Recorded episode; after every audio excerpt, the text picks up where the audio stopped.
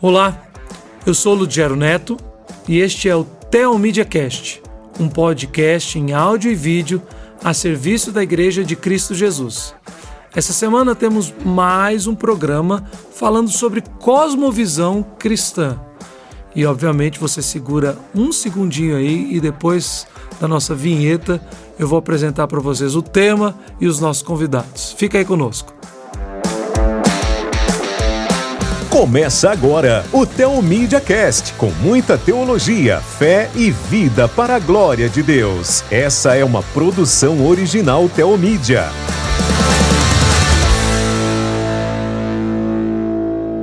Bom, para começar, e a gente gosta de fazer, dar esse gostinho, né? E apresentando os convidados aos poucos, eu chamei para me ajudar aqui no programa de hoje o meu querido amigo Júlio Pardo. Né? Júlio, você está aqui com a gente de novo e o Júlio agora já está assim de co-host, né? já veio pronto para para luta, né, para o enfrentamento. Já veio até preparado para um futebol americano. Exatamente, né? para dar uns tackles. Uns tackles aqui. é, uns e uns pitacos, ou uns tackles mesmo. uns tackles, exatamente. Mas Júlio é nosso amigo, já foi colaborador da Comev por um bom tempo e já vai se tornando o cara que eu chamo para a área de cosmovisão cristã. Júlio, obrigado por estar participando conosco mais uma vez. Prazer é todo meu. Muito feliz de estar aqui de novo, poder conversar. Conversar sobre cosmovisão cristã, conversar sobre Bíblia, arte é sempre muito bom. Então, estou feliz demais de poder falar disso. Isso. Massa. Hoje nós vamos falar sobre moda. E como nem eu, nem o Júlio somos os caras do métier, né? Exatamente. O Júlio, você. Aquela sua temporada de São Paulo Fashion Week já acabou, né? Não, não. Minha, minha, minha esposa pode confirmar que eu não entendo de moda. Então pronto, pronto. Mas, na verdade, esse programa foi todo bolado por causa da amizade que eu tenho com o nosso convidado de hoje, que é o Fábio Henrique Cavalcante. Fábio. Fábio Henrique Cavalcante, ele é o criador e dono de uma empresa de moda cristã, cristocêntrica, que é a Hora. Fábio é meu amigo lá de João Pessoa e nós saímos de João Pessoa para gravar é. aqui em São Paulo. Então, Fábio, muito obrigado por estar aqui conosco. Privilégio bater esse papo com você hoje. Eu que agradeço a, a oportunidade. Realmente é um privilégio poder falar sobre Deus, né?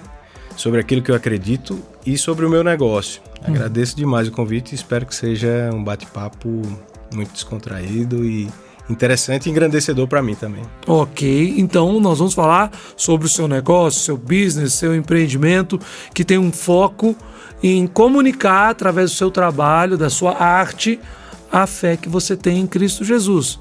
Sim. Conta pra gente aí, o pessoal está nos ouvindo, nos assistindo, conta pra gente o que é a sua empresa, o que você fez, dá um pouquinho, né, um briefing assim para a galera conhecer melhor você e o seu trabalho. Tá. A empresa se chama Hora. É, é uma empresa que eu costumo dizer que eu tenho o privilégio de poder falar sobre o que eu acredito através do meu trabalho. E eu escolhi, na verdade, me veio a coisa da, da ideia, né? Não foi uma coisa matutada, né? Não, não pensei durante muito tempo para poder fazer isso, até porque quando é, a hora surgiu na minha vida, eu tinha uma vida completamente desajustada. Hum. E a empresa ela acabou me direcionando para um caminho mais é, de busca é, é, pelo que eu acredito hoje, né? Então, a hora ela, ela me veio há 10 anos atrás, uhum. né? Eu estava num evento me chamaram para um evento na igreja e era um retiro de carnaval. Eu fui porque tá, tinha muita gente conhecida. Tá. Você não era crente Nada, época, não era né? nada. Fui, só fui. Fui só na amizade, é, né? Fui lá. E aí, num momento de oração, a pessoa que estava conduzindo fez uma pergunta: o que você pediria se você estivesse na frente de Deus? E eu sou publicitário, eu tinha acabado de sair do mercado para trabalhar com meu pai no segmento de seguros, uhum. que não tem absolutamente nada a ver comigo. Uhum. é aquela coisa mais burocrática, né? E, e eu sempre trabalhei com criação. E eu tava meio sem saber, pô, continuo com meu pai, tava legal é, financeiramente, mas não, não tava bom para mim. Ou eu volto para a agência. Não sei o que é que eu faço. E quando a pessoa fez essa pergunta, o que é que você pediria para Deus se estivesse na frente dele? Sabe quando você pede assim, tá, vou, se é para pedir, vou pedir, vou falar, sem, sem muita é, é, noção do que eu estava fazendo. E eu pedi para Deus direcionar minha vida profissional. E foi muito interessante como, na mesma hora, as, as inspirações começaram a surgir na minha mente. E era uma coisa muito clara: fazer uma marca de roupa com foco cristão. Só que eu não era exemplo, não era. Você não era cristão. Não era cristão. Você não era convertido. Não estava na igreja, não fazia nada e não tinha noção de moda. Publicitário. Tá, tudo bem, trabalhava com criação, mas tinha a menor noção do que era Você trabalhava em agência de publicidade, Isso. fazendo artigo de propaganda, Exato. essas coisas, campanha publicitária. Exato. Não confeccionando roupa. Exato, né? um, um, universo completamente diferente. Daí eu voltei para casa, hum, sentei no computador e em algumas horas, umas três, quatro horas, eu consegui fazer um esboço do plano de negócio, o layout do site, a marca, a primeira coleção, tudo muito redondo. E nesse momento eu tive a noção de que não tinha partido de mim aquilo ali. Realmente tinha sido uma inspiração divina. E eu vi como um, um, uma chance até de eu voltar meus olhos para Cristo. Mostrei meus pais, na época eu não era casado. Meus pais acharam a ideia fantástica. E aí, aos poucos, eu fui tirando a ideia do papel e fazendo o negócio é, rodar, né? Mas foi um processo é, lento no começo. Fui fazer, depois que a empresa já estava aberta, fui fazer uma pós-graduação em moda para entender um pouco mais esse universo. E eu sempre digo que todo o processo de criação da, da empresa, ele é um processo assim de, de reflexão pessoal. Como sou eu que desenvolvo as artes, da, da, as estampas das camisetas, é, é um processo que eu procuro fazer assim como um, um, um, uma espécie de, de, de, retiro espiritual, sabe? Uhum. Eu, eu, preciso estar tá abastecido da palavra, preciso estar tá em oração, preciso estar tá mais perto de Deus o máximo possível para poder desenvolver aquelas coleções. E assim tem sido. A, a hoje a empresa está com nove anos. É, temos um, uma loja física e também uma loja online. Agora, vamos, vamos voltar um pouquinho, porque tá. você não era nem você já deixou claro que você não era crente uh -huh, nem casado. Uh -huh. E como é que tá hoje? Hoje. Eu te conheço, é. então eu vou ficar segurando aqui. o Júlio, pô, o cara nem crente é, tá aqui com a gente, não. Não, hoje, hoje sim. É, me converti, me batizei, sou, sou casado. É, me converti mesmo é, por interferência da, da família da minha esposa. Uhum. É, meu, meu sogro me convidou um dia para ir na igreja, ah, vamos lá no culto. Eu fui meio. Hum, tô... Fazer uma média é, com ele, né? Sei lá, vou lá. Só que quando eu fui a primeira vez, sabe quando você vai cheio de, de, de rejeição, mas algo lhe toca e qualquer coisa que você ouve dá vontade de chorar? Pronto. Eu fui assim, meu, minha primeira vez na igreja a música eu já tava com vontade de chorar, a pregação eu tava com vontade de chorar, e eu me controlando. Disse, Poxa, não posso dar esse vexame aqui, né? Uhum. Mas foi uma história, assim, é, muito legal, porque eu acabei me envolvendo muito na igreja, é, chegando ao ponto até de eu começar a, a prestar serviços na, na igreja, é, ministerial, é, comecei a trabalhar no, no setor de comunicação da igreja, coordenei é, o setor de comunicação da igreja, passei quatro anos assim, bem focado lá e tocando a empresa em paralelo. Uhum. E é, quando eu conheci Nicole, a gente, antes de, de, eu trabalhar na igreja, eu trabalhava na, no, no, governo do estado, E é, eu sempre conto essa história, como eu conheci. Ela entrou na minha sala, eu estava trabalhando, eu olhei, ela saiu, falou com o meu chefe. Aí eu olhei para os caras e disse: Quem é essa mulher? Aí, não, é Nicole. Eu disse: Eu vou casar com ela. e dito e feito. Três meses depois disso aí, a gente tava marcando igreja para casar. Opa, foi, é, essa profecia foi forte, foi né? rapidão. ah, e aí, hoje, a gente tá, vai, vai completar 10 anos de casado, temos um filho de 5 anos, Pedro, que é uma hum. bênção na vida da gente, é, um, é, é uma criança muito especial, que também tem, tem já suas, suas, suas experiências com Deus, a gente tenta reforçar isso nele a todo instante, ele é um milagre de vida. Uhum.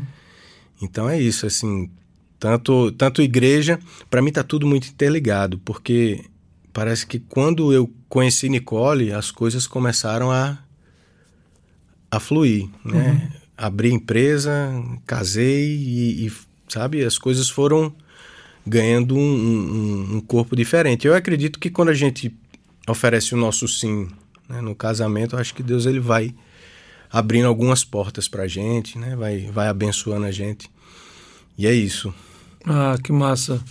Eu falei que eu trouxe o Júlio aqui porque ele é nosso especialista em cosmovisão cristã, né? E sou testemunha, que é, marcar casamento traz bênçãos. não sei da como é que, que acontece, eu não tenho base bíblica nenhuma para dizer como isso... Mas que acontece alguma coisa... Olha, se você não tem base bíblica, eu só te peço para não falar heresia, tá? Mas, Júlio, uma das coisas que a gente tem sempre falado, né? Eu até conversei com você antes da gente gravar, tá? antes da gente chamar o Fábio, era sobre como é que funciona isso.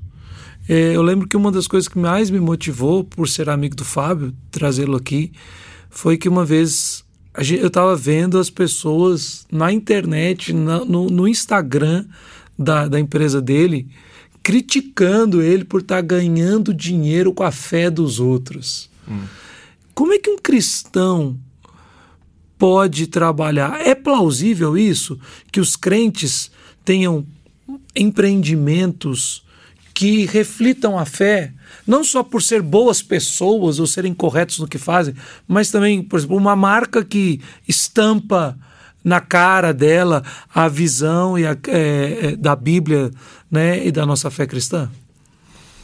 Olha, eu acho que a nossa nosso mundo hoje, ele é um mercado de ideias, né? A gente, as pessoas dizem que as cosmovisões, as visões de mundo, né, é um grande é uma grande praça de alimentação, né? Uhum. Então, todas ali estão disponíveis para você.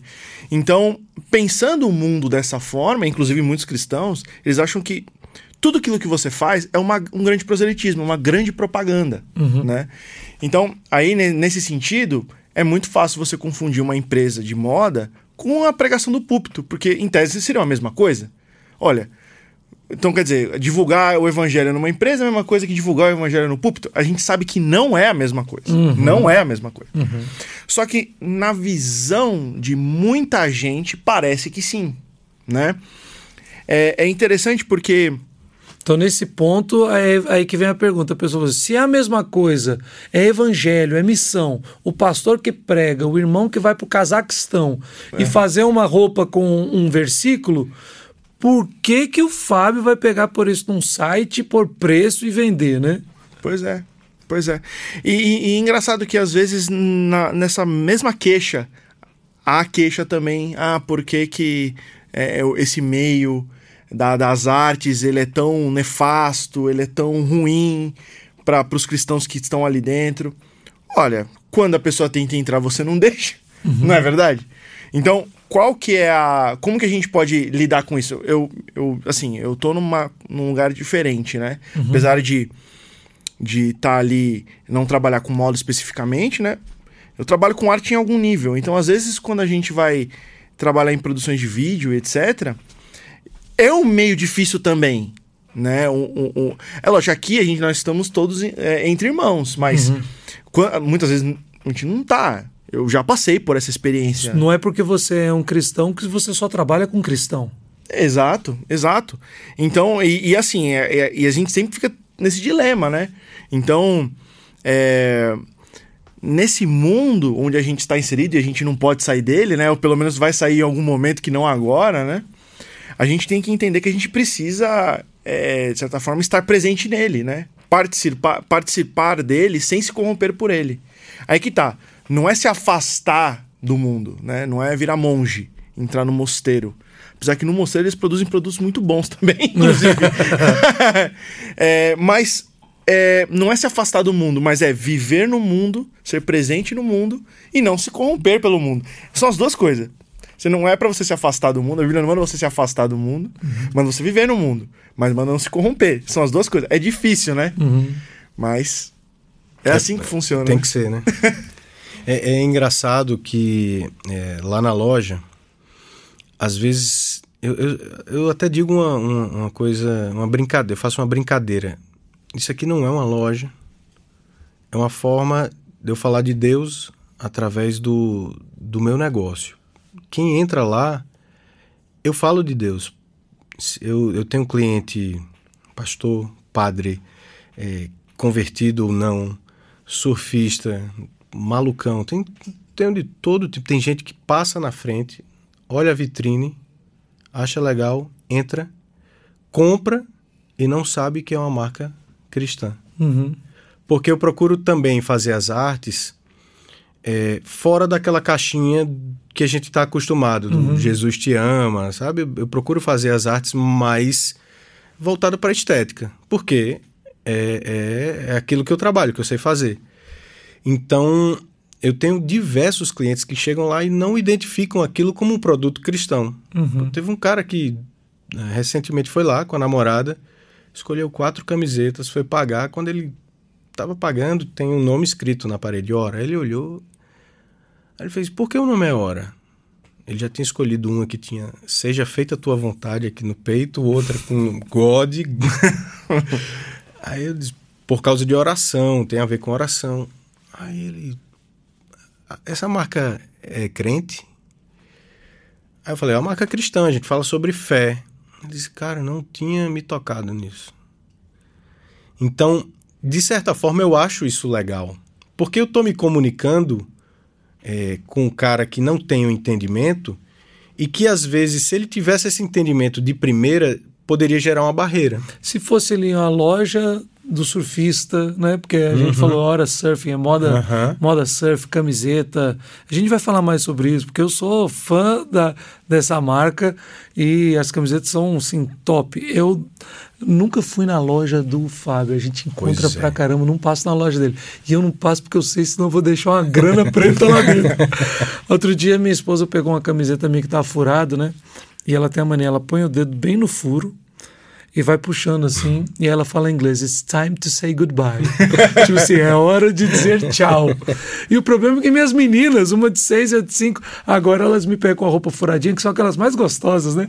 Elas enfiam o Daddy, it's time to say goodbye. e o furo não precisa nem ser tão grande agora. Aí eu virei pra ela e falei assim: Meu bem, a próxima camisa que você furar, eu vou comprar umas cinco lá no Fábio, porque elas não furam, elas não estragam. Eu falei: Beleza, meu bem, no Fábio pode ir.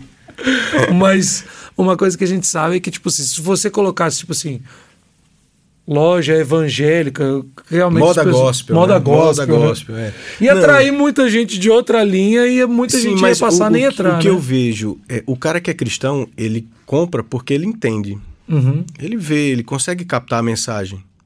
O que não é, não é cristão, ele vai comprar porque acha legal o, o produto. O produto é bom. O design. Ele é, é, acaba atraindo os dois públicos. Uhum. E eu acho que comercialmente isso é legal, é interessante.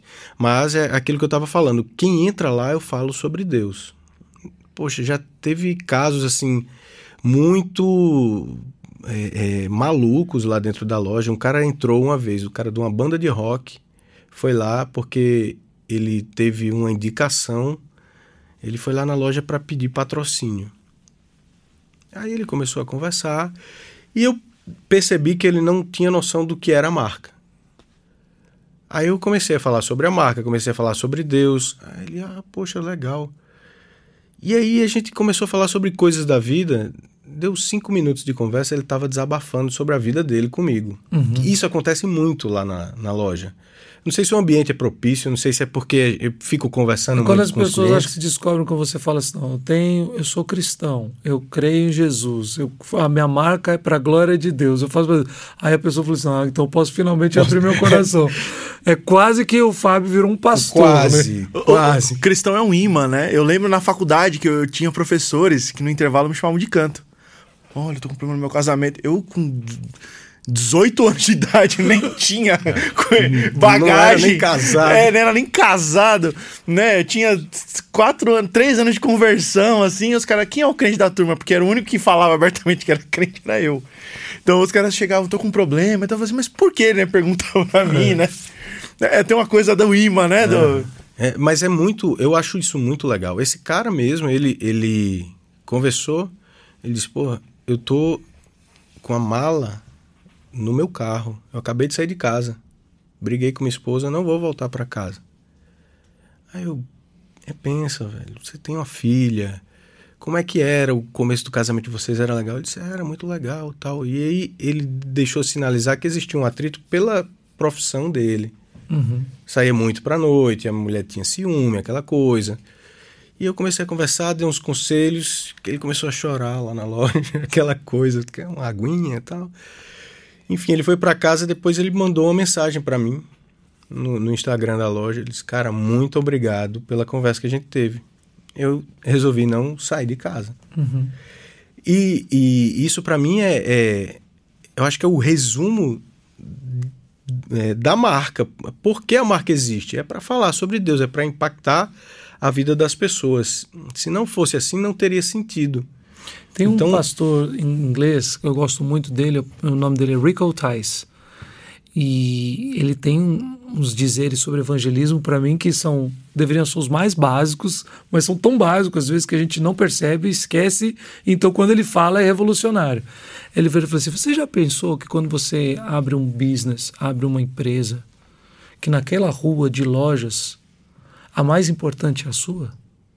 Você já pensou que quando você se muda para um condomínio de apartamentos, o, ap- o apartamento mais importante, a pessoa mais importante do condomínio é você? Aí ele fala: por quê? Porque você é um servo de Deus ali.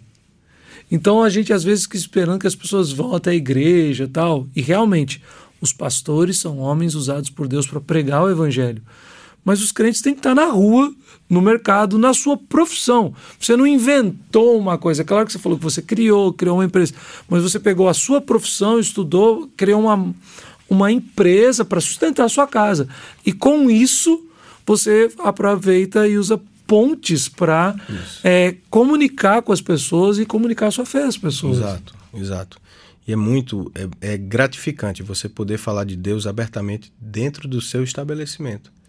E a gente sabe que hoje é, não é tão fácil né? a gente poder falar de Deus abertamente. E tem, tem lugares que você não tem a menor condição de falar que você é cristão porque vão, vão é, é, acabar lhe tratando mal, né? Então a, a gente tem que buscar estratégias para poder falar sobre, sobre a nossa fé. E aí eu acho que a, cria- a criatividade entra de forma muito forte. A gente tem que buscar né, as maneiras mais interessantes para falar sobre Deus. Não, e, e você citou aquele, aquele exemplo das pessoas falando sobre o negócio, é, um caso específico de uma pessoa que mandou uma mensagem no direct dizendo o que é que você acha de alguém que usa a, a sua empresa para explorar a fé dos outros. Eu disse, poxa, você não tem a menor noção do que se trata a empresa para estar falando isso. Outra vez na, na pandemia eu produzi máscaras com Livrai-me do Mal. Nas máscaras, bem legal. Teve uma saída, eu vendi mais de duas mil máscaras. Foi, foi bem legal. Foi o que sustentou a empresa na época da pandemia. E aí teve um cara que mandou uma mensagem. Ah, como, como vocês são uma empresa cristã, você não deveria estar vendendo as máscaras na pandemia. Tem muita gente morrendo, era para você doar as máscaras. Aí eu disse, cara, a gente até tá doando. Porque no começo eu fazia cada duas máscaras vendidas, eu doava uma. Mas eu não tenho a menor possibilidade de doar 100% das máscaras. Como é que eu faço? Como é que eu consigo produzir isso? Eu vou. Ou seja, bem na pandemia, quando sua loja física está fechada. E o cara não tem, não tinha ideia. E quando eu falei, eu disse, cara, tá difícil para as empresas se manterem. Minha loja está uhum. fechada. Passei 120 dias com a loja fechada. Aí ele pediu desculpas. Ah, não, não sabia dessa realidade. Porque às vezes a pessoa, quando não, não é empreendedor, quando não tem um negócio, ele não tem noção de como é que funciona. Ele só acha que é possível uma empresa que é capitalista poder doar ou, ou, ou fazer coisas para a população e não funciona assim. Uhum. É preciso ter cautela. Se eu fosse fazer isso, eu tinha quebrado na pandemia. Né? Uhum. Minha empresa ia ter falido. Então, às vezes existe uma, uma distorção, mas não é generalizada. Pelo contrário, eu percebo uma aceitação muito maior do que rejeição. Uhum. Lógico que internet a gente sabe que tem. Se abre para é, tudo, né? Tem todo mundo para dar pitaco, para falar coisas, sempre, sempre, vai ter. Mas a, a, a grande maioria acha interessante. A coisa de ter um negócio para falar sobre Deus e, e as pessoas vão lá, procuram e, e, e falam para outras pessoas sobre o propósito da marca. Isso é muito legal. Muitas pessoas vão para lá e perguntam como é que, que a empresa surgiu. Por que unir moda a, a, ao evangelismo? Por que a coisa de, de uma moda surfwear? Por que? Como é que você pegou o cristão e está vendendo roupa para surfista? Ou seja, bermuda de ir pra praia com tema tem, bíblico. Tem, tem a, tem a cruzinha lá tal. Sempre tem. É, o Júlio, eu queria aproveitar para você levantar. O Júlio trouxe um material bom aqui para você ah, indicar sim. e eu queria fazer umas perguntas nessa área para a gente continuar conduzindo. Mas vai ficar depois do break, tá? Segura tua onda aí, que a gente vai para um break. Você tá ouvindo a gente? Não dá pause agora não, é para continuar. Vou segurar a onda de shorts de surf. É. Já bom, que a gente tá falando bom. de surfwear, segura a onda, onda aí, Júlio. A gente já volta, galera. Você está ligado no Tel Media Cast. Siga-nos no YouTube, Instagram, Facebook e Twitter. Então, voltamos. Você não deu pause, continua ouvindo aí o nosso cast. E o Júlio, é, a gente falando sobre essa questão de uso da arte, né, a relação da arte com a fé. E o Júlio aproveitou e já trouxe é, dois livros aí de um autor que é tipo assim, uma sumidade. De dois autores. Ah, né? você trouxe de dois, foi? Dois, eu trouxe do Huckmacher e do Francis Schaeffer. Ok, então os dois são feras. O Schaeffer é o, o, o, papa do negócio, né? Apesar eu, eu, que. Né? Apesar que não. Eu vou dizer o seguinte: o Schaeffer aprendeu com o Huckmacher. Não, então, gente, misericórdia. corta, corta o que eu falei, brincadeira, corta não, mantém aí. Mas é porque são duas, duas pessoas que hoje em dia, para pessoal é, que tem estudado sobre isso na área de teologia, de cosmovisão cristã, são dois nomes muito fortes, né? É, fala um pouquinho sobre esses livros que você trouxe, por que, que você escolheu é, indicar isso para a galera que está ouvindo a gente. Legal demais. Então, bom, é, os dois livros que eu gostaria de indicar para falar um pouco sobre isso, é o primeiro que chama-se Arte e a Bíblia, do Francis Schaeffer. Qual editora? É a editora Ultimato. As duas são? Os, dois os dois, são, os dois, os dois são da editora Ultimato, Ultimato, isso. Arte a Bíblia do Francis Schaeffer. E o segundo é esse do Hans Hoekmaker, que é um autor holandês, que a arte não precisa de justificativa. Esse aqui, na verdade, é uma proposição de uma tese dele, que é bem legal, que aliás é muito. É, é, é desenvolvida pelo Franz Schaeffer, inclusive. O Huckmacher é meio que o, o, o cara que dá os insights sobre arte pro Franz Schaeffer. Para quem já está inserido no assunto, quer saber ainda mais sobre arte, o Huckmacher tem um livro de estética filosófica da pesada. para quem tá afim de esquentar a cabeça e derreter o cérebro. Tem também. Mas esses aqui são mais básicos.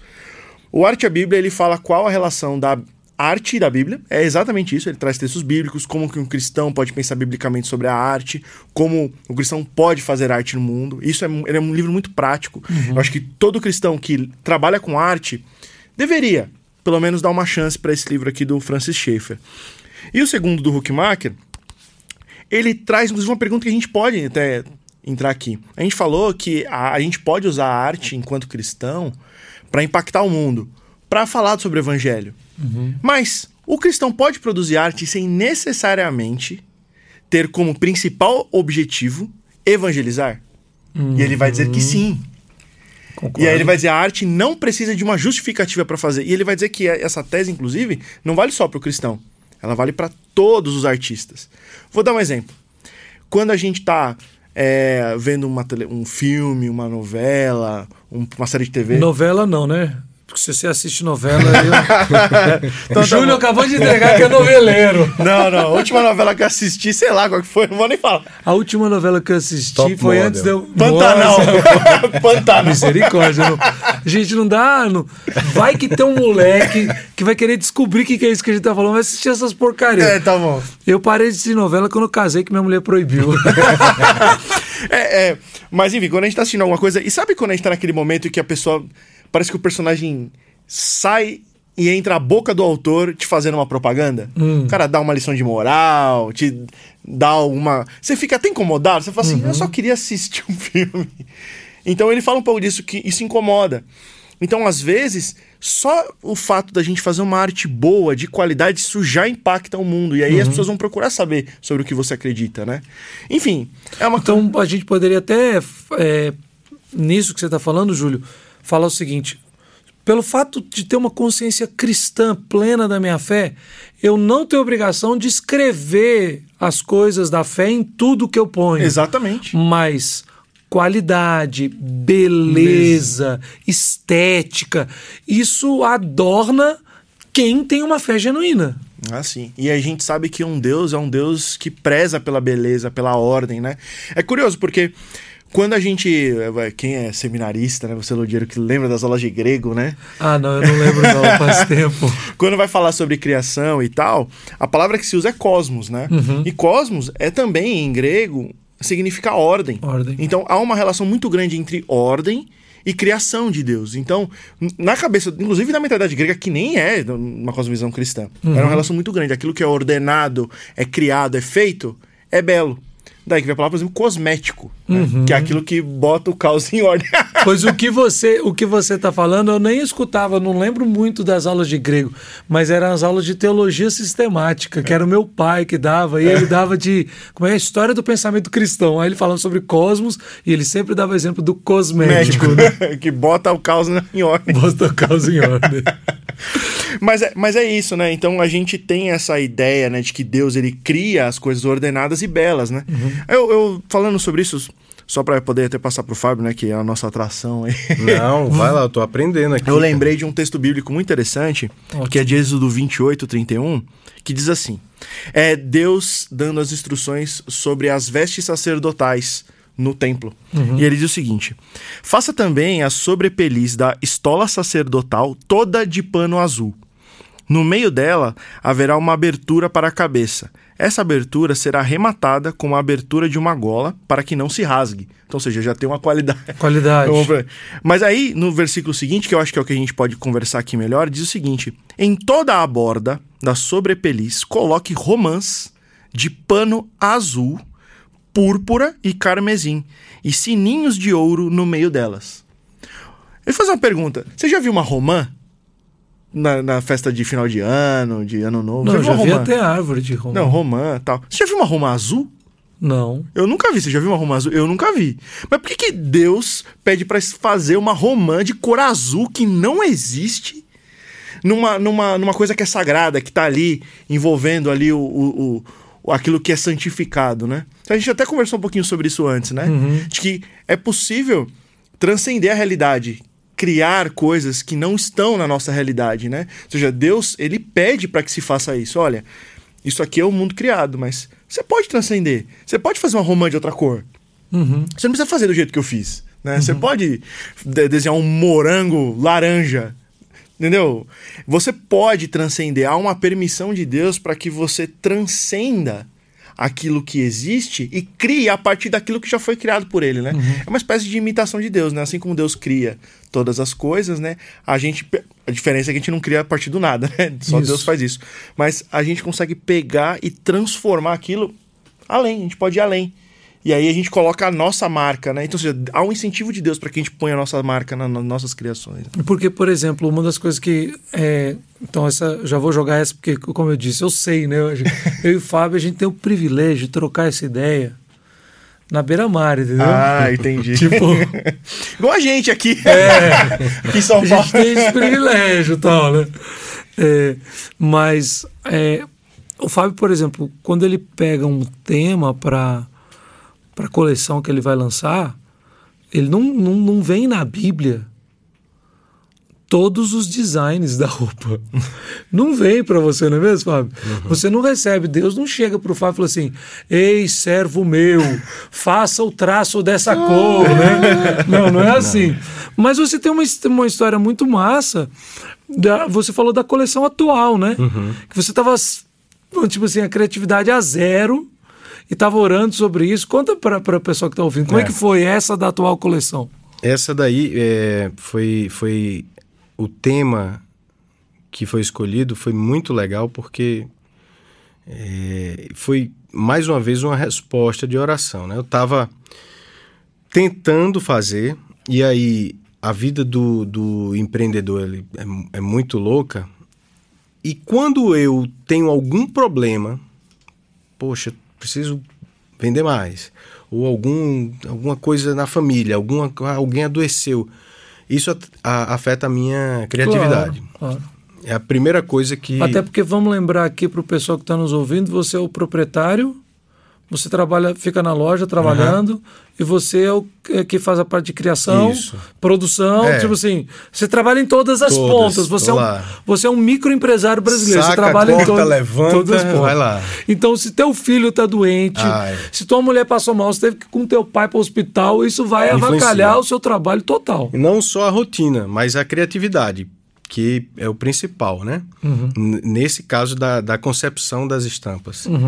E aí eu travei, assim, de forma absurda e pesquisava e, e orava, Senhor, me dá um direcionamento, eu preciso fechar a coleção porque já o prazo já está indo embora. Tenho que produzir as peças, não dá mais. E, cara, o prazo que eu tinha final era terça-feira. Na sexta-feira, fechei o computador. Se- não sei, segunda-feira aparece alguma ideia. E eu tinha que simplesmente produzir 10 estampas. E eu tinha feito umas três, mas que não tinha conexão, sabe? E assim, tentando mesmo. E aí eu fui para a igreja.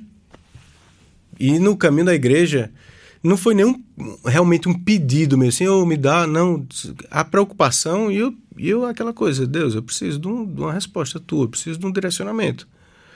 Indo para a igreja, cheguei na igreja, eh, a pregação foi toda com base na parábola do semeador.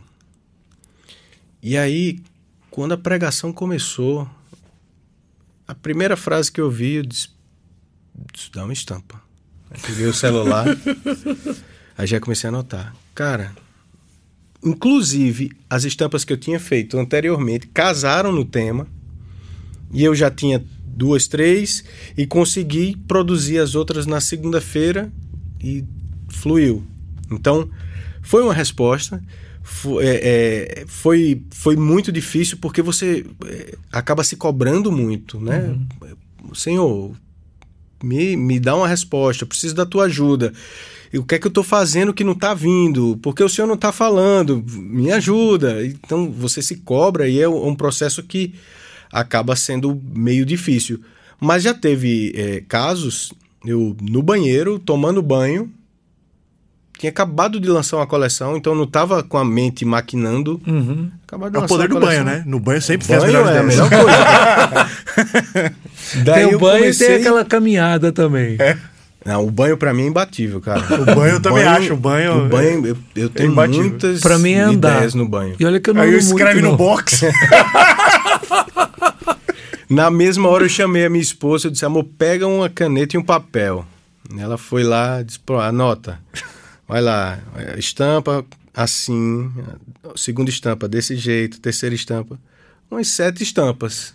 Essa que você tá falando do banho, né? Essa foi a do banho. A primeira que eu tinha te perguntar é a aquela da, do- da que- pregação. isso, que foi da E é pregação. porque eu tava querendo falar exatamente isso, que tipo, você ouviu uma pregação, aquilo é sua fé, o pastor pregou, pregou a palavra de Deus tal. Mas quem voltou para casa, mesmo tendo essa resposta de Deus, e teve que fazer, foi você ainda. Uhum. Né? Não é que você foi para a igreja, orou e apareceu, abriu É. o computador Tava e tá lá, assim, prontinho. olha, um e-mail assim, ó, revelação divina. Toma seu material Não, pronto. é, você isso- continua trabalhando. Sim. E continua trabalho produzindo. árduo, né? Porque também, mesmo com a ideia, você, você idealiza muitas vezes a coisa, mas para executar, às vezes aquela ideia que você teve no papel ela não funciona, ou você não consegue fazer exatamente como pensou, então você tem que ajustar. É, é um trabalho que, que é, é, é suado mesmo. Então, eu sempre, eu sempre tento produzir de forma antecipada. Eu não deixo para em cima da hora. O- outro caso de uma, uma época que travou muito, mas isso aí eu vi que foi um livramento, foi o, a coleção que eu ia lançar no começo do ano. Qual, qual foi o ano da pandemia? 20. 20. Foi 11 de março de 2020. Eu, Decorou dia bem. O dia em que a Terra parou. É. Não, só um parênteses aqui, é porque eu trabalho numa missão, né, que eu prego a palavra, e a gente trabalhou o ano de 19 inteiro para receber no Brasil um summit com líderes de, de missões parceiras, e a gente no dia 10 de março de 20 chegaram 120 pastores de 30 países Você fala, diferentes. E no primeiro dia do evento foi o dia 11 de março. E aí a primeira notícia no café da manhã era que a OMS declara a pandemia. Então a gente. Agora vamos levar esses caras embora. Foi uma loucura, por isso que eu decorei. e você teve um livramento Foi, disso. total, porque nesse caso eu também travei. O, o ano de 2019 foi muito bom. Em dezembro eu idealizei vender X, vendi 3X. Foi assim, muito, muito bom. Então, comecei 2020. Animadaço, né? Agora, vou lá, agora vai, vai bombar, vamos lá, vamos embora. Tal. Agora, vamos agora ou se consagra. É, E aí eu não vou fazer a maior coleção de todas agora, com mais produtos, com mais estampas, com várias ideias. E aí começou a travar. Passou janeiro, não saiu. Fevereiro, não saiu. Aí Nicole, minha esposa, né?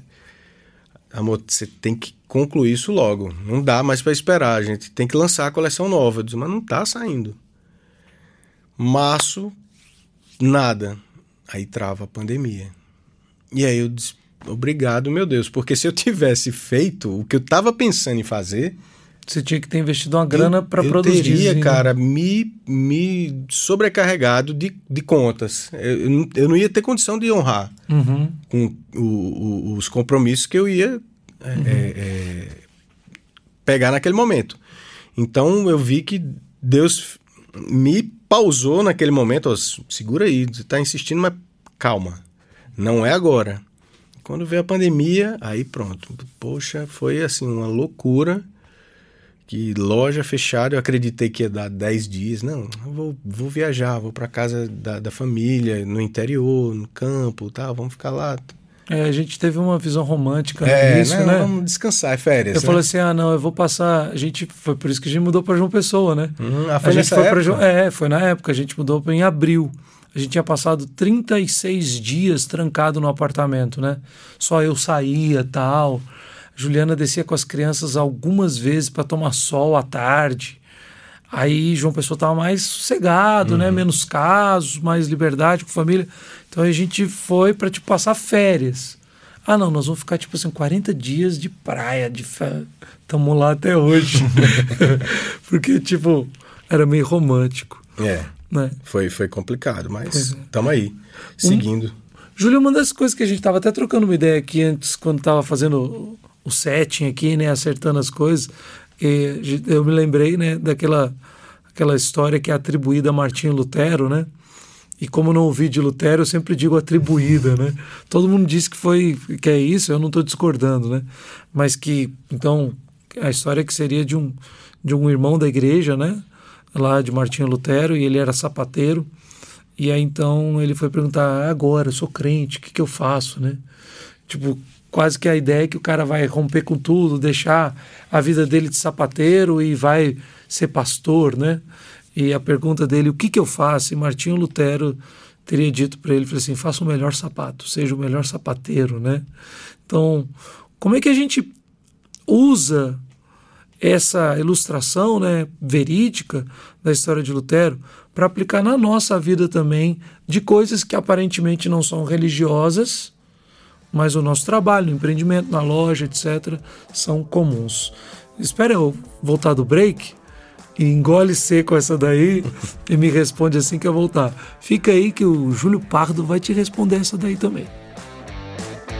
Você está no Tel Media Cast, teologia, fé e vida para a glória de Deus.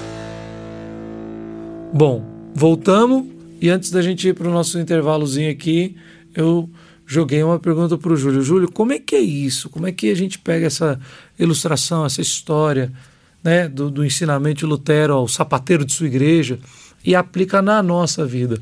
Então, como é que define a nossa fé também com aquilo que a gente faz que não seja objetivamente trabalho evangelístico, largar tudo, né? sou engenheiro, abrir mão de tudo, vou ser missionário na África, esse tipo de coisa. Como a gente faz as coisas ordinárias, comuns, para a glória de Deus?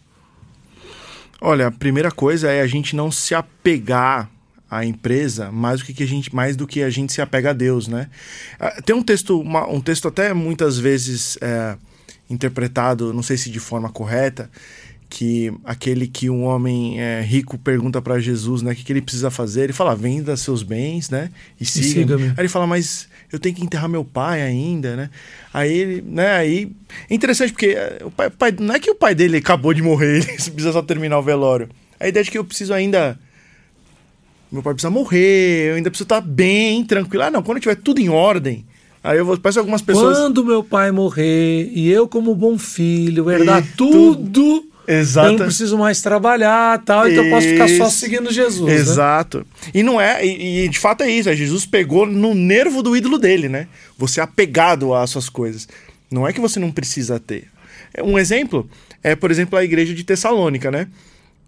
Ah, Jesus vai voltar. Ah, vai voltar? Então vamos vender tudo e vamos entrar na neura, né? Uhum. Vamos vender tudo, Jesus vai voltar, então não precisa mais trabalhar. E, aí no livro de 2 Tessalonicenses, a gente vê Paulo falando: calma aí, pessoal, não é bem assim.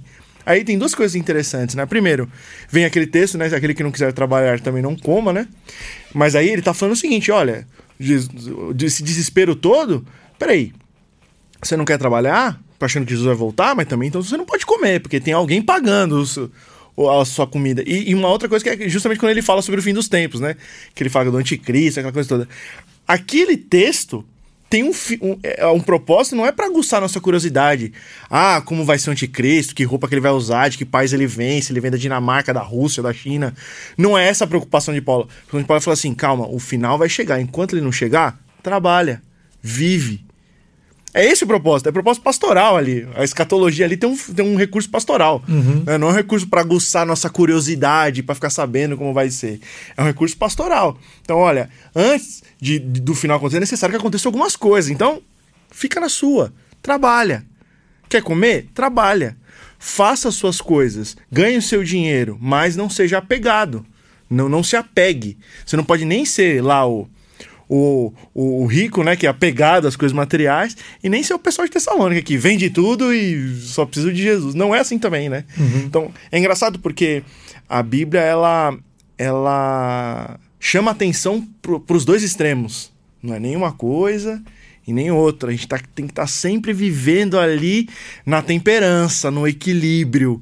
Né? Isso que é difícil, né? Se fosse fácil, né? Todo mundo fazia, né? É, se fosse fácil, ia ser. Se fosse fácil, eu não perguntava pro Júlio, né? é. Mas é, eu acho que é muito importante para o pessoal que está nos ouvindo, né?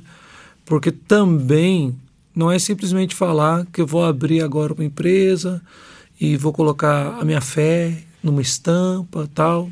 Até a gente, eu falei que o comentário é bem assim generalizado, mas muitas vezes enquanto pastor, missionário, a gente vai em vários eventos evangélicos, congressos, pregações, palestras, e me entristece muito quando a gente vê pessoas que estão produzindo coisas, entre aspas, em nome de Deus, para a glória de Jesus, e são de péssima qualidade. Então, do mesmo jeito que o sapateiro não precisa fazer um sapato gospel, mas ele tem que fazer o melhor sapato, também não é simplesmente falar assim, não, agora um jovem está ouvindo assim, pô, essa pegada do Fábio é massa. Ele fez então para surfista, eu vou fazer para pessoal de escalada. não, é não, eu vou começar a fazer para ciclista, skatista evangélico. Mas tem a questão de trabalho, do conhecimento, da qualidade, de fazer, fazer, com excelência, né? É, senão você começa a fazer uma marca aí a hora, tal, põe o versículo e aquela camisa na primeira lavada ah. já está desbotando. Ah, que não é que a minha mulher vai chegar, it's time to say goodbye rapidinho, né? Como é que você tem feito com isso também, é, Fábio? Como é que você tem colocado a sua fé, a sua visão, cosmovisão cristã, para trabalhar o produto? Qual a importância disso para você? É, é muito importante. Desde o primeiro momento, é, eu sempre venho melhorando o produto. A minha primeira coleção, provavelmente é, tem até alguém que esteja aí assistindo e ouvindo, que seja cliente da hora, tem alguma camiseta da primeira coleção. Mas era, foi uma coleção que eu precisava dar o start. Uhum. Eu não entendia muito sobre o que era, não mas eu precisava colocar o projeto para andar. Então não tinha uma qualidade boa, mas eu lancei já com dias contados, sabendo que eu precisava melhorar aquele produto. Porque eu acredito assim, é, já tem muita, muita força contra né? o fato de ser uma marca cristã, o fato de ter um posicionamento muito bem definido. Então eu acabo já partindo um pouco de trás se eu me comparar com outras marcas que têm um público, um público mais abrangente. Uhum. Então, eu preciso ter uma qualidade muito boa, eu preciso ter um design muito legal para me destacar no meio. Uhum. É para as pessoas entenderem, poxa, isso aqui o cara faz com excelência. É aquela história que eu disse, não é só o Jesus te ama, não é, definitivamente. Produto tem qualidade, o produto tem durabilidade, e, e se fala muito hoje sobre sustentabilidade e tudo. Eu acho que a sustentabilidade está em você ter produtos que durem muito tempo. Uhum. É aquela coisa, ah, não, é pegada verde e tal, né? Mas não, é, você tem que ter coisas que durem o tempo que você achar necessário. Uhum. Tem clientes meus que reclamam, inclusive, dizer, rapaz, produz algo que dure menos para eu comprar mais. eu digo, velho, você tem que usar e se você encher o saco da estampa, faz uma doação para alguém. Uhum. E aí você compra outras novas e vai. Mas é, é, é eu acho que principalmente para o homem, porque a marca é masculina, o cara comprar uma peça e com duas, três lavagens a peça tá sem condição de usar, toda detonada, isso é muito frustrante. Então, na é... verdade lá em casa é mais para minha mulher, entendeu? Porque se detonar ou não, tudo. Eu tiro e vou para o shopping e tal. Mas, é, mas você, não quer, você não gostaria que ela, não. que ela se acabasse Por exemplo, e é frustrante. Por exemplo, eu lembro essa questão de marca de praia, eu curto muito. Apesar de ser mineiro de BH, uhum. né? Nossa praia é no Espírito Santo. mas então, eu, enquanto solteiro, principalmente solteiro, a gente tinha recurso, então não tinha filho para criar, então podia comprar uma bermuda mais legal. Aí tem os dois lados da moeda. Tem, às vezes você pagou caro num produto e o produto estragou rápido. Isso é mega frustrante. Tem também quando você vai numa loja mais assim, mais barata, mais em conta, você assim, ah, em vez de eu comprar uma camiseta mais cara, eu vou comprar umas três mais baratas. Só que as três mais baratas não duram seis meses. Não duram e tem a coisa que se a gente for pensar que a indústria da moda é a indústria que mais polui o meio ambiente no mundo. Uhum. Aí falando sobre sustentabilidade, você não está sendo nem um pouco sustentável. Você está uhum. consumindo. Isso vai de encontro até é. com o meu próprio negócio. Porque eu deveria, entre aspas, incentivar o consumo. Sim. Né? Mas, Mas do outro, do outro o lado consumo tem... consciente. Você precisa ter um consumo consciente. Porque é satisfatório, cara. Porque a gente fica nesse consumismo de querer sempre uma coisa nova. Mas é satisfatório quando você tem uma peça de roupa. Né? Eu tinha uma bermuda, nem me importa, não tem problema de jabá aqui, mas eu tive uma bermuda da Leves que um amigo comprou nos Estados Unidos. Tinha dois anos que ele tava com ela. Aí, tipo, ele emagreceu bem e tal, que você quer abrir mundo já tava mó larga nele. E ele é meu amigão. Ele falou: ó, isso daí que vai dar no neto, entendeu? Aí falou: fica pra você. Cara, ele tinha comprado há dois anos. Eu, a, aí foi o time to say goodbye, foi o ano passado. Foi um, foi um triste. eh, Eu me despedi tristemente. Mas eu fiquei com ela 10 anos. E por maioria desses 10, ela era uma bermuda bacana de sair e tal, que você quer, tipo assim, podia fazer mó onda e tal. sabe? Aí você vai ver, ah, não, mas quanto custa um produto desse? O produto não é barato. Mas, poxa, Mas entre aspas, tira proveito 12 dele, anos. 12 anos. Tem várias marcas assim que eu me identifiquei. Já ganhei camisa que foi do meu pai, exatamente. Aí meu pai que engordou e me deu uma camisa. A camisa era, ficou novinha por anos e anos e anos.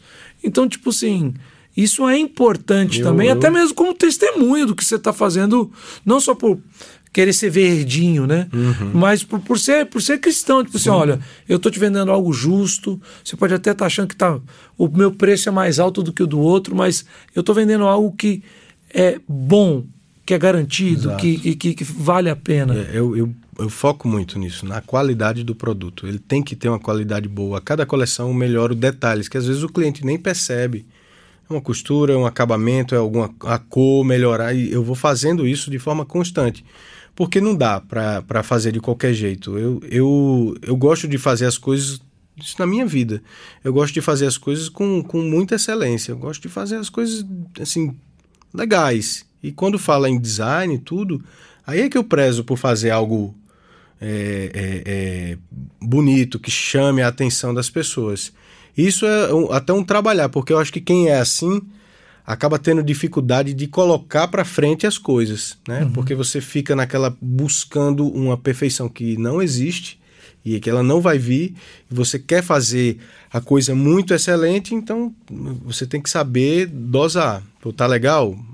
Toca para frente. É um negócio. É, uma outra coisa nessa área de moda, porque você, além disso, você falou que foi estudar sobre isso, fez uma, uma pós-graduação né, nessa área e tal, para melhorar a sua qualidade de trabalho. Mas uma das coisas que me chamam muita atenção, principalmente sua, sua, sua empresa é de moda masculina, é como também a tendência do mercado de transformar aquilo que era nitidamente masculino em algo meio que neutro, que nem neutro é, né? É muito assim, tudo muito justo, tudo muito colado, muda o corte. É, tem uma, uma, loja é, em- em- loja muito forte na Inglaterra, nos Estados Unidos, que não tem aqui no Brasil, e que toda vez que eu viajava para fora eu gostava porque o preço bom e top a qualidade. Aí eu lembro que eu, uma das últimas vezes que eu fui à Inglaterra, 2019, eu falei com o pessoal que estava junto comigo: ah, não, eu preciso ter um tempo para ir na loja tal. Porque não tem no Brasil e o produto é muito bom. Aí a dona da casa falou assim: ah, eu tô- acho que você não vai gostar mais dessa loja, não. Aí eu falei assim: por quê? Assim, porque eles mudaram totalmente a coleção. Você não consegue comprar, né, uma cueca que pareça coisa de homem. Aí, eu falei assim: não, não acredito. Ela falou assim, aí o pessoal da casa falou assim: então vai lá. Eu fui, cara, eu fiquei tão triste. Porque não, tem, não tinha mais nada. É, mudou totalmente o conceito da marca. Tem uma loja no Brasil, assim, que, aliás, que está no Brasil, uma- Sim. Aí de um dos homens mais ricos do mundo aí, vocês já sabem qual que é. Aí. Não, eu nem quero saber, mas. que eu lembro que a última vez que eu fui buscar uma roupa com a minha esposa, ela já ficava revoltada. Falando, não tem uma roupa aqui que pareça uma roupa de homem. Porque, mas, mas eles entraram ali é, forte ali na, naquela coisa da roupa não binária, entraram nessa onda aí, né? E como é que. Como é, isso, isso é o- você já chegou pra você? Já. Ou tipo, o pessoal nem dá bola tal? Já no chegou. seu mercado ainda o pessoal tá nem aí. É, uma vez eu fui dar uma palestra num curso de moda né, na, na faculdade lá em João Pessoa e a primeira pergunta que me fizeram foi essa. Depois de eu falar sobre a- a- o case e tudo, aí o, o aluno levantou a mão. A primeira pergunta foi essa: tava uma campanha forte da CIA e sobre essas roupas sem gênero. Uhum. E o aluno me perguntou se era um posicionamento da, da hora, né, mais para frente, lançar uma coleção sem gênero, que homem e mulher É usassem. não binária, né? É. E eu disse, cara, não.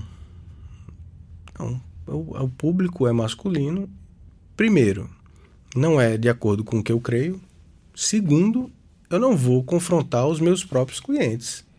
Se eles já aceitam isso da, da forma que está sendo feita, por que eu vou mudar a filosofia da empresa, da marca? Eu, eu não acredito que seja interessante, né? Vai de confronto com, com tudo. Então, mas isso é uma realidade que é muito forte hoje em dia. É, é, é pegar a figura masculina e transformar como o opressor, né? O cara não pode ter mais características de homem hoje em dia e, e acaba sendo transferido para moda isso. Que isso, isso acho que a moda acho que é o primeiro lugar que destaca, É, né? é. Arte, arte também muito, né? Mas moda é porque tipo assim, você veste Tá no corpo, isso, né? é, é o primeiro lugar onde Exato. tem esse impacto, É, né? é tanto que hoje você não consegue é, mais realmente ir para a loja e ter um, uma compra que você faça, poxa, isso aqui tem minha cara.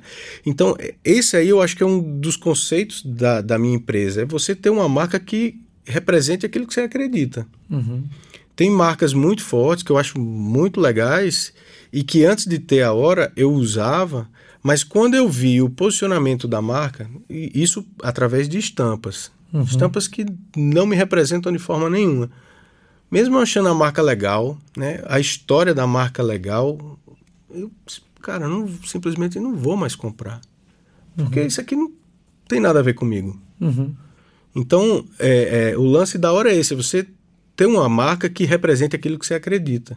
E que é muito carente no universo cristão. Você ter coisas que lhe representem. É muito carente. Isso, isso vai para tudo. Eu, eu gostei demais da coisa de que você precisa fazer algo é, com excelência, com relevância. Não necessariamente ele precisa ter uma pegada cristã, mas se você, como cristão, você tem que transferir para tudo que você faz na sua vida, você tem que transferir os conceitos é, do cristianismo para o seu negócio. No, no caso da moda, eu acho que é muito válido ter peças que você possa usar. Uma, uma camiseta da hora, você vai num shopping, você vai num- numa festa.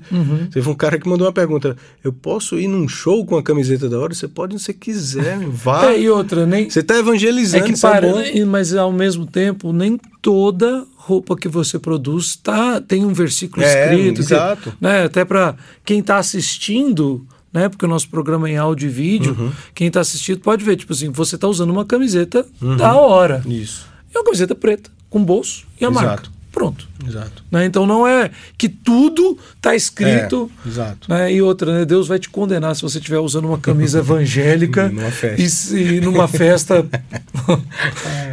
A pergunta que você pode fazer é assim: A Que paquera festa não- é essa? É, a que paquera não festa vai é dar essa? certo. A paquera não vai dar certo. Aí, tipo assim, cara- aí é que nem fala o André Valadão, né?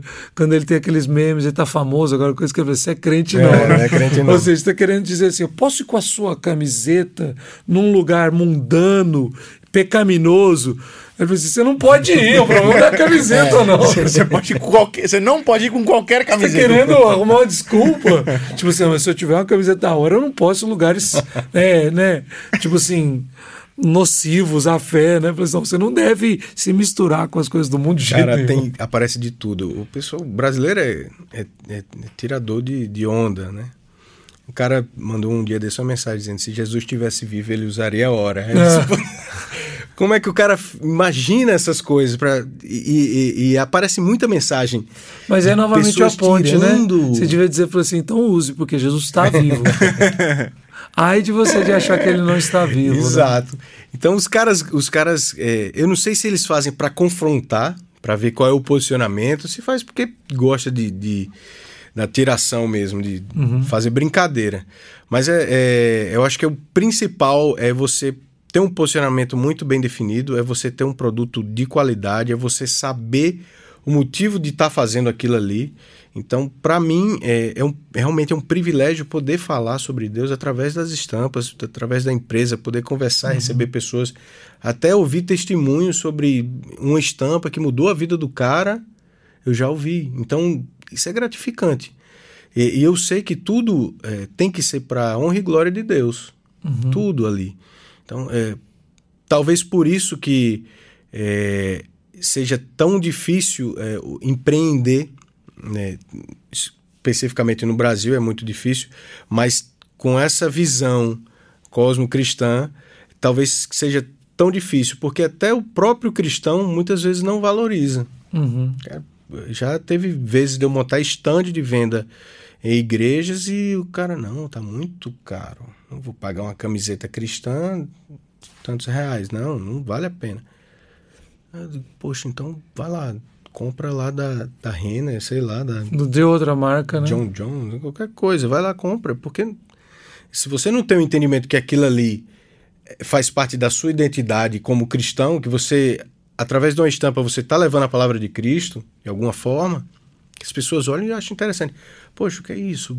Um dia desse eu estava com uma camiseta que tem um, o, dessa última coleção, o versículo da, da parábola do semeador, todo nas costas. E aí eu estava na fila do banco, aí eu olhei para trás e o cara tava Lendo. né? Quando ele percebeu que eu olhei, ele ficou bem. Mas ele, eu, poxa, que legal. De certa forma, eu tô impactando a vida de alguém. Uhum. Se aquilo ali vai gerar alguma semente, se aquilo ali vai ter algum fruto na, no coração dele, ótimo. Aí, é- aí o Espírito Santo vai. Mas é, é uma forma de falar sobre Deus sem eu me expressar. Uhum. Então, é- é- você se torna um evangelho ambulante, né? Então, É. Qualquer lugar que você tá. Na verdade, você se expressou, né? Sim. Em algum nível, né? Exato. Você não expressou verbalmente, mas Exato. a arte era uma forma de expressão, né? É. Sem dúvida. É, é fantástico. Eu- E, e eu gostaria muito de poder é, expandir isso até para outras áreas, não só para moda, tipo, pinturas. Né? Eu, eu gosto de pintar, gosto de fazer aquarela.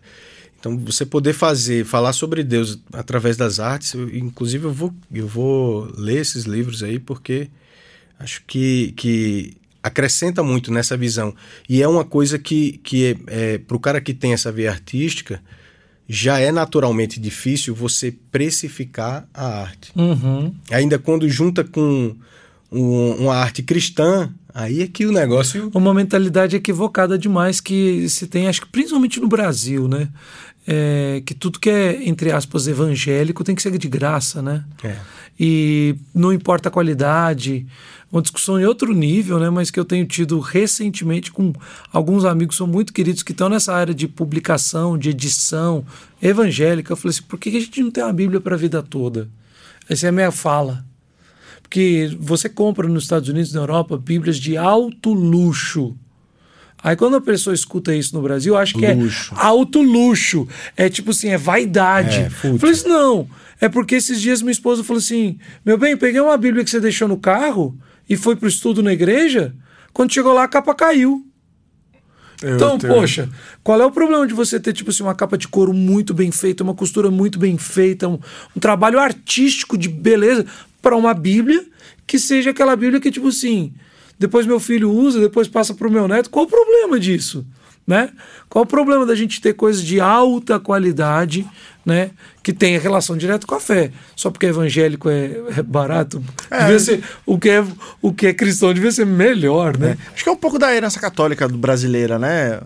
É, não, não católica de uma maneira geral, mas aquela coisa do, do, do voto de pobreza, né? Do, do- que, o, que, o, que, o, que o cristão ele é o franciscano, É. né? Ele é o que faz o voto de pobreza e não pode. Ele tem que só comer aquilo que ele plantou. tal. Acho que vem um pouco. E aí, óbvio, a gente é uma. A gente não é só uma mistura genética de, de culturas, né? Mas a gente também é uma mistura genética de religiões, né? A gente é uma mistura de religiões, né? É, digo nós enquanto brasileiros, né? não, não eu, né? Mas, mas enquanto brasileiro, né? Você é um ecumenismo genético, então. não, não, mas. Mas é, mas é verdade, num, num certo sentido, de Sim. que, mesmo que a pessoa confesse a fé cristã, entenda que a Bíblia é, é- é- é unicamente a palavra de Deus, ele traz culturas de outras religiões sem perceber. Né? Conceitos que foram aprendidos, ensinados pelos avós, tios, pais, e que você nem sabe que isso, de repente, essas pessoas aprenderam de outras que aprenderam dentro de um contexto doutrinário religioso. É assim. né? Gente, olha, a nossa conversa tá boa demais. Tem assunto é, para render, mas vai chegando ao fim. Eu vou puxando o freio de mão aqui, porque já deu o nosso horário e o nosso ouvinte deve estar chegando no ponto de ônibus dele e tem que entrar para o trabalho, né? O pai de família já deu horário de buscar as crianças na escola e assim vai. Nosso cast é para a galera que está nesse caminho aí. É claro que tem muita gente que para e ouve, eu queria agradecer quem faz isso também. Mas, Fábio, privilégio poder conhecer mais sobre sua história, sobre o seu trabalho, sobre esse, é, sua empresa, esse foco seu de trabalhar a sua fé na área da moda. Obrigado demais por ter vindo que e que, que bom ter esse bate-papo com você aqui. Eu agradeço demais o convite. E aí, quando você estiver lá em João Pessoa, você vai lá na loja para. Eu tô devendo, né, cara? O cara fala, passa aqui tomar um café comigo. Falou assim, você falou aí, João Pessoa, toma vergonha na sua cara. É. Ah, não, porque a gente é muito mal acostumado. João Pessoa é pequena, com, né? Principalmente comparando com São Paulo. Uhum. E é muito fácil de ir e vir, né? Aí a gente fica com preguiça de andar cinco minutos de carro. É. Aí toda hora a gente encontra. Toda hora é. a gente tá encontrando. E sempre assim, as crianças estão na praia brincando, as nossas esposas estão juntos, a gente se encontra. Ah, eu não vou nem na loja, já tô aqui na praia tomando um sorvete que você quer. A gente acaba esquecendo, mas tô devendo e isso não posso continuar devendo, não. Júlio, Cara, valeu. Valeu, obrigado. Nosso consultor em Cosmovisão Cristã. né? Olha Cara, eu tinha aqui de umas temporadas atrás, era o Felipe Fontes, agora é o Júlio Pardo, hein? Vou falar, olha. Caiu! Caiu. Vamos falar. Felipe Fontes, viu? Você tá muito atarefado, um mega doutor do Jumper. Agora, Júlio tá tomando teu lugar aqui, cara. Volta logo, hein, Felipe? Não, mas sério mesmo, Júlio, obrigado. É bem, é sempre muito legal trocar essa ideia contigo aqui. Valeu, obrigado, cara. Tá, os, os, livros que você citou, a gente vai é, falar. Só para quem está ouvindo, repete aí mais uma vez. Certo. Os livros. Ah, o primeiro é A Arte e a Bíblia, do Francis Schaeffer. Uhum. E o segundo é A Arte Não Precisa de Justificativa, do Hans Huckmacher. Ok. E aí, então, quando o pessoal que está nos assistindo, é, vocês estão vendo também que essa arte está sendo colocada aí na imagem para você poder ter esse acesso. Quando a gente soltar no Insta também, a gente já solta com lembrando dos livros, vale a pena. É, Fábio, aproveita então, fala como é que o pessoal que nos ouviu pode acessar a tua loja tal, alcançar a sua marca e ter os seus produtos. Tá bom. É, pode ser através da, da loja online que o endereço é www.orastore.com.br ou através do Instagram, que o arroba é horasurfing. Hora Surfing. É, você coloca lá, a marquinha é uma cruzinha, é fácil, tem muita, muito conteúdo legal, tem muita estampa legal, você vai gostar. A gente vai subir no nosso Insta também para é, continuar essa parceria nossa Vamos aí, lá. tá bom? Tá bom. Valeu, Júlio, valeu, Fábio. Valeu. Deus abençoe a vida de vocês, viu? Também. Fica até a próxima, né? Logo, É. logo a gente volta aqui. Valeu. E obviamente que eu queria agradecer a você que esteve conosco durante esse tempo, nos ouvindo, nos assistindo. É uma alegria estar mais essa semana juntos aqui no Tel Media Cast. Se você está nos ouvindo nos principais aplicativos de streaming, plataformas, né?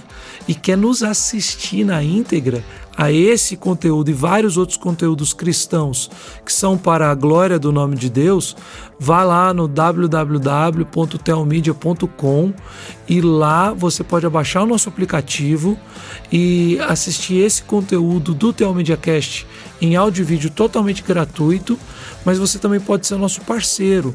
A Telmídia é um projeto missionário. Então, todas aquelas pessoas que querem ser nossos parceiros, querem andar conosco e querem ver nosso ministério continuando servindo a Cristo, né, para a glória do nome de Cristo, você pode se tornar um assinante do Telmídia, ter acesso a diversos filmes, é, desenhos, tem uma área kids bem legal. E com a sua assinatura, você na verdade é um parceiro em missões da Comev, Comunicações Evangélicas e da Telmídia. Muito obrigado. Semana que vem a gente está de volta aí. Um abraço para você.